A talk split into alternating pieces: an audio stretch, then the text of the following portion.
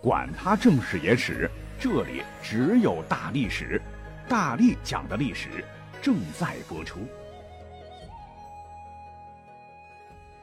大家好，我是大力丸。说起《本草纲目》，那谁人不知，谁人不晓？乃为明代的李时珍撰写于明嘉靖三十一年（一五五二年）至万历六年（一五七八年）。全书共有一百九十多万字，载有药物一千八百九十二种，收集医方一万一千零九十六个，绘制精美插图一千一百六十幅，分为十六部六十类，是作者在继承和总结以前本草学成就的基础上，结合作者长期学习采访所积累的大量医学知识，经过实践和钻研，历时数十年而编成的一部巨著。书中不仅考证了过去本草学中的若干错误，综合了大量科学资料，提出了较科学的药物分类方法，融入了先进的生物进化思想，还反映了丰富的临床实践。那本书呢，也是一部具有世界性影响的博物学著作。那对于上述《本草纲目》的评价，我觉得是非常中肯，也非常值得国人骄傲。但是您不晓得的是。《本草纲目》其实还有很多的方子中，有一些拎出来给您讲讲，真的会让您笑掉大牙。如书中正儿八经的讲说，犬尿泥主治妊娠伤寒，令子不落，涂腹上干极易。就是说，拿狗尿或泥巴涂在妇女肚子上，能防止流产。再有被毒蜘蛛咬伤，可抹上驴尿泥，这个驴就是呃呃那个驴呀。还有尿坑中的泥可以治疗被马蜂等蛰咬，尿加泥还有很多了，我们就随便挑两个，这还不算啥。《本草纲目》还有几十种入药的屎或粪，您恐怕都没试过。如粪坑底泥，就是大粪坑底部的泥，可以治疗背部的恶疮。还有粪下土也不要轻易丢掉，或蝉蜕。就知了退的蝉衣以及蝎子等粪，然后倒做前如大饼，香油煎滚，温服。以子腹疮四周钉子出也，就剩下的渣子，则敷在肿胀的四周，肿核四出即愈。就是说，被这个大粪熏沤的这个土，不光能吃，还能外服。那讲到这儿，如果您觉得还顶得住，哎，还有更重口味的，说人屎气味苦寒无毒。主治实行大热狂走，解诸毒，其中粪清较为著名，又名黄龙汤、还原水、人中黄，以及小儿胎屎可除面印字，就是说现代的刺青啊，你也不用激光打掉，直接找小孩的屎粑粑涂上就行。除了人屎，还有猪屎，气味寒无毒，主治寒热黄疸湿痹。狗屎，尤其是热乎的白狗的屎最好，主治心腹痛，解一切毒；以及羊屎，青羊拉的屎最棒，气味苦，主治小儿痢疾、逐刺入肉，还有渐促不出、白发、大小便不通。你像我最近这个白发多哈，有点便秘，是不是应该找两斤驴粪蛋哈，这嗑嗑嗑，然后当爆米花吃？除了羊屎，还有牛屎。黄姑牛屙的屎最好，气味苦，主治水肿恶气、灭瘢痕、黄疸、霍乱等。哦，对，还有这个猫屎啊，主治痘疮、盗腺不发、淋巴结核溃烂以及蛇蛰、鼠咬等。猫屎呢，还分野猫屎及狸屎，可治疟疾。而猫的这个死对头老鼠屎，尤其是雄老鼠屎，效果也很不错。气味甘，主治小儿癫痫、通女子月经、下死胎、猫犬伤等。感情一锅老鼠屎，然后掉汤里还有保健功效。还没完，我觉得动物界中最厉害的这个屎啊，当属老虎屎，主治恶疮以及鬼气，就是鬼怪的邪气能辟邪呀。还有其他的这个屎，偏颇关系，我就不恶心大家了。那么下面呢，我们就再来点重口味的奇葩的药方，也让您开开眼吧。说若有病人心痛，可以用三个写字写废了的这个废笔头吧，烧成灰，无根水服，立效。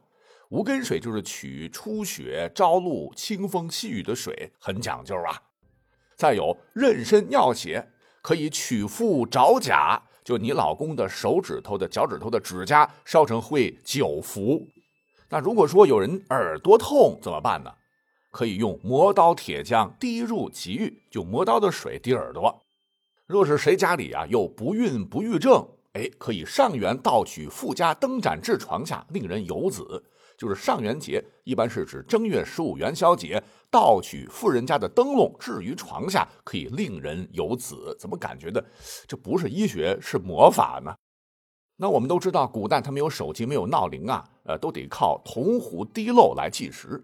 那壶内来计时的水，千万别浪费了，用它或别的药搭配。《本草纲目》说，流之他气，可轻易将药输送到各肢体末端，增强药效。而我觉得全书最为酸爽的药方，也是跟水有关系的哈。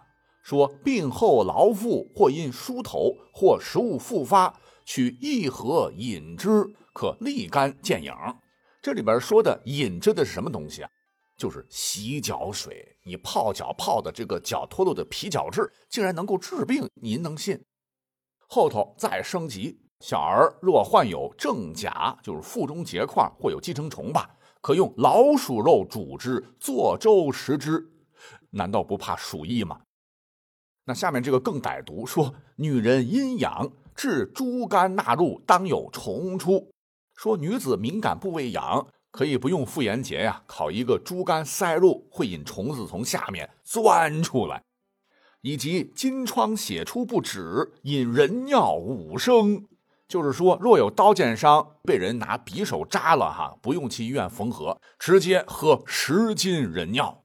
若是有人得了走马牙干，就是牙龈红肿，直接用妇人尿桶中白垢一钱，铜绿三分，麝香一分，活匀贴到牙龈，尤为神效。我的天，这味儿得有多冲啊！以及横生逆产，用敷阴毛二七镜烧盐。猪膏或丸大豆大吞之，这里边的横生逆产说白了就是胎位不正，不用剖腹产，直接拔下老公二十七根，注意啊，不能拔多拔少，就下面的小丁丁毛，或者猪油让媳妇儿吞之，胎位即正也。若是有人得了噎膈反胃，诸药不效，可取真阿魏一钱，野外干人屎三钱为末，五经以姜片蘸食。这个真阿魏据说是产于西域的一味中药材，比裹脚布还臭。而这个野外干人屎不是拉在家里厕所的屎，必须是拉在田间地头，不知谁的屎风干之后，就要混着这个真阿魏磨成粉末，赶在凌晨三点到五点前用生姜蘸着吃下去。呃，妥妥的人屎丹，可以治疗各种恶心反胃。这是以毒攻毒嘛？好，恶心的就点到为止了哈。那药方当中呢，还有一些啊，我觉得是比较恐怖离奇的，您应该没听过。那我记得网红奥利给巨魔曾说，面对恐惧的最好办法就是战胜恐惧。书中讲，若有人想见鬼，就是影视剧里边演的，在我们身边飘来飘去的。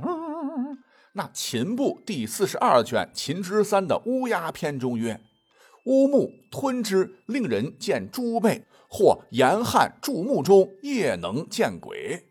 那可能古人觉得全身乌黑，经常在坟地呱呱的这个乌鸦很晦气啊，生吃乌鸦眼睛可以开个阴阳眼。若是呢跟你的这个汗水混一块滴到眼睛里边，大晚上就能见到鬼。马天，搞不好这吞了乌鸦眼能看见李时珍哈？我觉得这个是太扯了。继续，如果说呢有人上吊自尽垂死，书中也有招。就是没死将死时啊，可用葱心刺耳，鼻中有血出即苏。看来这大葱啊，不光能蘸酱，还能让自缢者起死回生。来，山东大葱来一车。再有说湿柱，以枕及席视之二七遍，令烂去油。所谓的这个湿柱啊，呃，就是古人认为尸体腐烂不洁，传染给人的这个肺痨病。治疗呢，还得从源头上来。要将此人用过的席子、枕头擦擦擦擦擦烂，然后煮之愈身，即能痊愈。如果说有人呢好眼多梦，脚底多汗，还可以取烧尸场上土铺于鞋底内，接之，垫的都是骨灰呀。还有奇猛的，当属若足发癫狂，将自经死绳烧没，水服三指搓，陈朴主之服一家。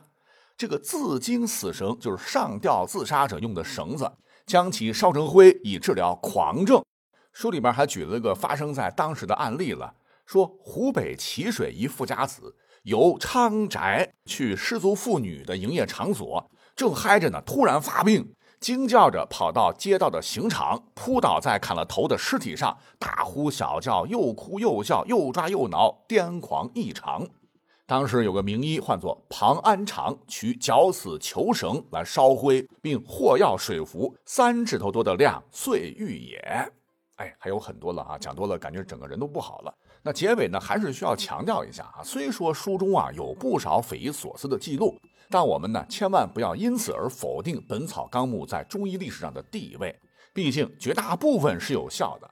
那这一小撮呢，主要是因为明朝时科学不发达，还有不少民间的偏方，时代的局限罢了。